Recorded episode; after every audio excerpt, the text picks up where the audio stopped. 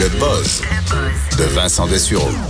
Dans ton boss aujourd'hui, toi qui t'intéresses à l'aviation, tu nous parles d'un étudiant pilote, euh, quoi, qui a eu un vol euh, assez mouvementé. assez mouvementé. Oui, oui. en Australie, euh, imaginez-vous un étudiant pilote s'appelle Max Sylvester. C'est un père de trois enfants qui apprend là, le, le, le, pilotage.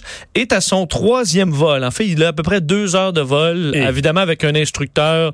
Euh, lui, euh, on commence à tourner, à monter. Mais là, il y a encore l'instructeur à bord. Là. Il y a- ben oui, à deux heures, c'est ça, c'est à deuxième heure, tu. T'as encore l'instructeur à bord. T'as besoin, sauf que l'instructeur euh, tombe inconscient euh, en plein vol. Alors lui se retrouve avec deux. crise cardiaque? Ben, on a un malaise, il s'en est tiré là, mais euh, malaise ina- complètement inopérant pendant euh, à peu près 50 minutes où le jeune, très jeune pilote, puis je m'imagine à deux heures là, il y a- tu fais pas, tu maîtrises pas grand chose encore de ce qui se passe autour de toi.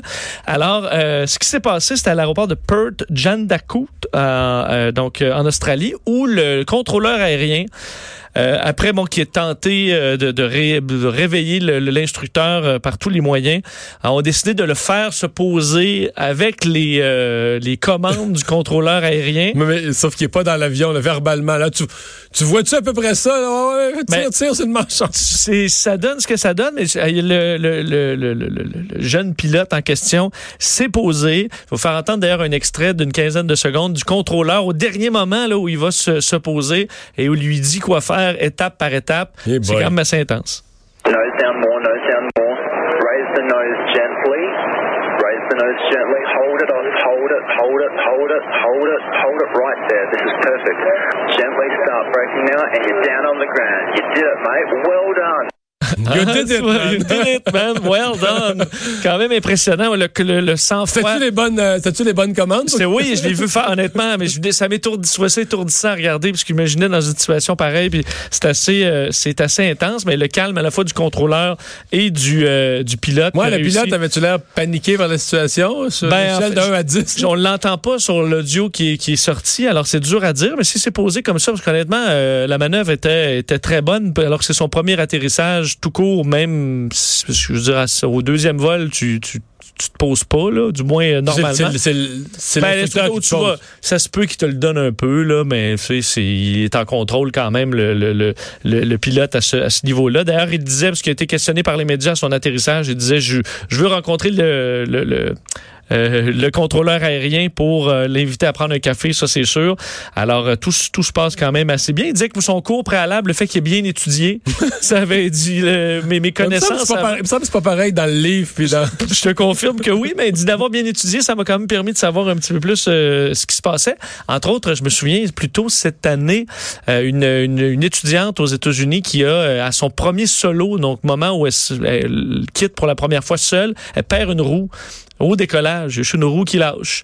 Et euh, Ton la- premier vol en solo. son premier vol en solo. Sans instructeur. Sans seul. instructeur. Et là, elle est un peu paniquée au début, mais elle reprend son sang-froid après quelques minutes. Le contrôleur, encore là, va lui lui parler doucement et elle va réussir. Puis là, t'es sûr que ça finit un peu mal parce qu'il te manque quand même une roue, mais elle a réussi à se, se poser euh, comme elle a pu sans euh, se, se blesser elle-même ou avec des dommages mineurs à l'avion. Alors, toute une manœuvre, mais tu sais, dans des, des euh, moments comme ça, là, où tu t'attends un petit, vol tranquille, ça devient assez intense. Alors, bravo à ce, à ce jeune pilote. Message important des pompiers de Londres. Ouais, une histoire un peu particulière, la London Fire Brigade, qui hier a sorti sur les réseaux sociaux un nouveau hashtag, le call 999 before you film. Donc, appelez le, là-bas c'est le 999, là, mais donc l'équivalent du 911. Appelez le 911 avant de filmer.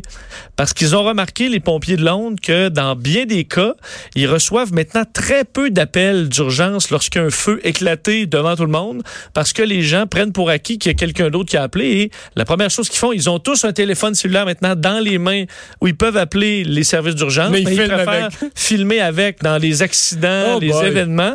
Alors, ils ont remarqué ça dans plusieurs. Entre autres, un de leurs exemples était un gros feu en novembre dernier. Ils disent un feu en pleine ville, super visible, devant des centaines de personnes. Ils ont reçu à peu près 15 appels. Tandis qu'il y a quelques années, ça aurait été probablement euh, une centaine. Alors, il y a quelque chose là qui se passe. Les gens sortent leur téléphone pour filmer, mais avant de filmer, faut appeler le 911. C'est, important. Donc, on est rendu quand même dans... C'est un peu ridicule d'être obligé de se faire ce rappel-là en disant, ah, il y a sûrement quelqu'un qui a appelé. Tout le monde a un téléphone, mais c'est tout ce que tout le monde se dit. Même chose dans des accidents de voiture où tu passes, tu filmes, puis tu continues ton chemin. euh, ben, il y a peut-être des gens qui ont besoin de secours. Alors, un rappel, euh, je pense que c'est, c'est valide à Londres, mais ça peut être valide un petit peu partout dans le monde. Le prince, le prince Harry qui s'engage? Oui, il s'engage pour la bonne cause? pour une bonne cause? Oui, pour euh, essayer d'atténuer les euh, dommages du tourisme de masse. Oh! Hein, euh, une cause quand même d'actualité importante. Donc, il se bat pour un tourisme durable. Un tourisme durable, le prince Harry qui a présenté Ça n'a aujourd'hui. pas de, excuse-moi, mais ça n'a pas de jet privé, ça, le prince Harry? hein? Ouais, ben, ça, il y en a pas un à lui, mais il en, il en, il en prend quand même régulièrement. Ah. Mais c'est expliqué d'ailleurs là-dessus aujourd'hui. Ah oui, Ma- Mario. Oui, oui, oui, oui, oui. Alors- tu le prends, mais tu l'expliques, là. Alors peu, là. qu'il annonçait ce projet visant à limiter l'impact du tourisme de masse présenté à Amsterdam, c'est un partenariat parce que lui a une nouvelle fondation avec euh, son, son épouse euh, Meghan Markle, la Sussex euh, Royal, qui va, bon, qui a toutes sortes de, de, de, de- bonnes causes. Et l'une d'entre elles est ça, essayer de diminuer l'impact du tourisme de masse et, et ils, ils ont associé D'autres tout ça. considèrent que c'est une cause, ça?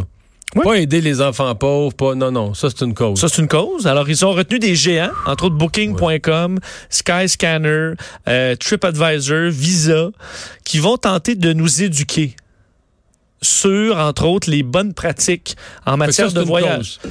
Oui, oui, oui. De Oui. travailler avec Visa, travailler avec Visa, les grandes agences de voyage, Booking.com, pour nous éduquer. des grands géants. Il va y avoir un site Internet où tu pourras avoir des conseils sur euh, comment avoir des pratiques un petit peu plus durables dans tes voyages, comment pouvoir donner davantage, par exemple, à la communauté quand tu, que tu visiteras, euh, essayer de, de payer pour des crédits carbone aussi dans le but d'effacer ton... Alors lui, il dit pas d'arrêter de, voyager, mais de le faire mieux. Mais grâce à l'argent localement, là, moins d'être arriéré mental, tu sais comment le faire, là? Non, dans le sens que, je, je veux dire, tu le sais, si tu manges dans une chaîne, que l'arg- tu sais- tu sais la différence entre manger dans une chaîne puis manger, c'est le petit. Ben, ils vont te le rappeler que, mettons, Burger Ouais. King... Si ah, t'es trop niaiseux pour faire la différence entre un Burger King puis le petit commerçant local, là, ça te prend un site internet de te l'expliquer. Non, mais on le sait, qu'on- on sait qu'ils ont. Oui, oui, mais des fois, tu le fais rappeler, c'est pas mauvais. Ah.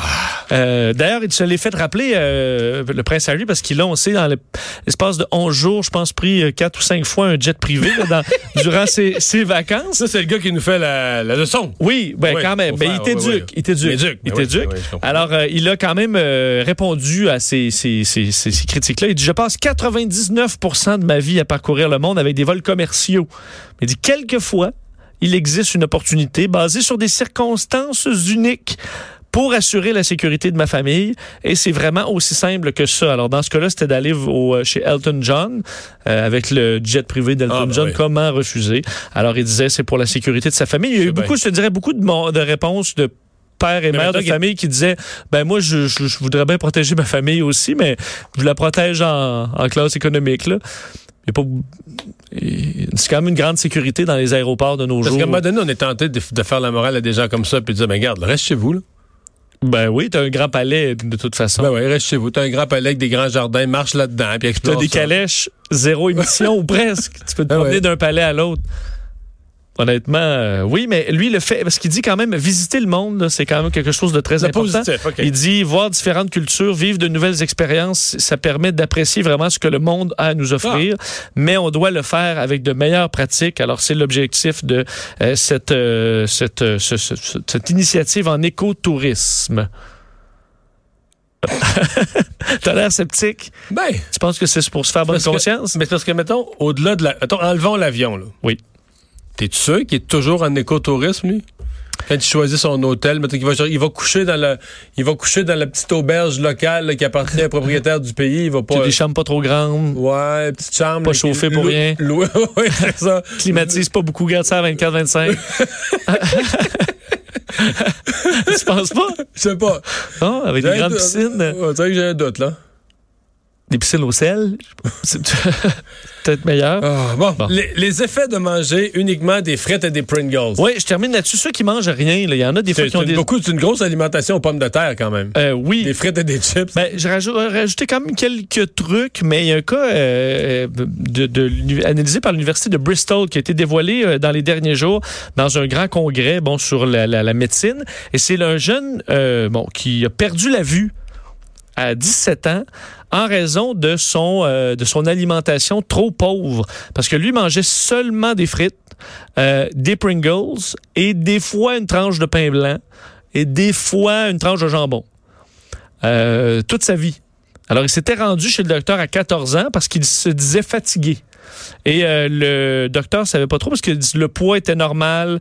Euh, on trouvait qu'il avait entre autres un déficit en vitamine B12. Alors certains trucs comme ça qui allaient pas, mais pas. Euh, parce que le seul fait de manger juste une affaire, quelle qu'elle soit, là, c'est forcément t'as, un, paquet de déficits. C'est pas c'est plus que mal manger. Là. Tu, sais, tu peux manger de la junk, puis trop de friture, puis trop de ci, puis trop de ça, mais quand même diversifié. Là. Mange de la cochonnerie variée, au moins ça va être moins payé. Oui. C'est que tu dis. Une, une tranche de pain blanc. Ben oui, c'est ça. Puis dans un Big Mac, tu as quand même ramassé un cornichon. c'est un légume. oui. mais, oui, oui. Mais parce que si tu manges juste, mettons, là, c'est presque la, des frites, des Pringles, c'est quasiment la même affaire. Là. C'est des, des patates, de la pomme de terre puis de l'huile. Du pain blanc aussi. Alors, c'est très peu nourrissant. Alors, euh, le, à l'âge de 17, il était là à 14 ans chez le médecin. On dit, ouais, ça n'a pas l'air d'aller, mais on trouve pas de problème majeur. 17 ans. Euh, mais aveugle, ça, ça, met, ben, C'est ça, c'est que euh, il semble que le déficit en B12, entre autres, qu'on retrouve des fois chez les véganes, parce que ça doit être, ça se trouve entre autres beaucoup dans la viande et ça doit être compensé par des fois certains suppléments, mais euh, ça cause un, un, problème au, au, niveau de, euh, de certains nerfs dans l'œil qui vont euh, causer généralement quelque chose de temporaire, mais dans son cas, c'était tellement avancé qu'il a carrément perdu la vue. Donc, il a vraiment perdu la vue, là. Oui, perdu la vue juste parce qu'il mangeait, lui, il dit, il n'aimait pas rien d'autre, alors il mangeait juste euh, ça. faut dire qu'il y avait des parents ou des gens qui s'occupaient de lui qui l'ont peut-être laissé un peu trop aller.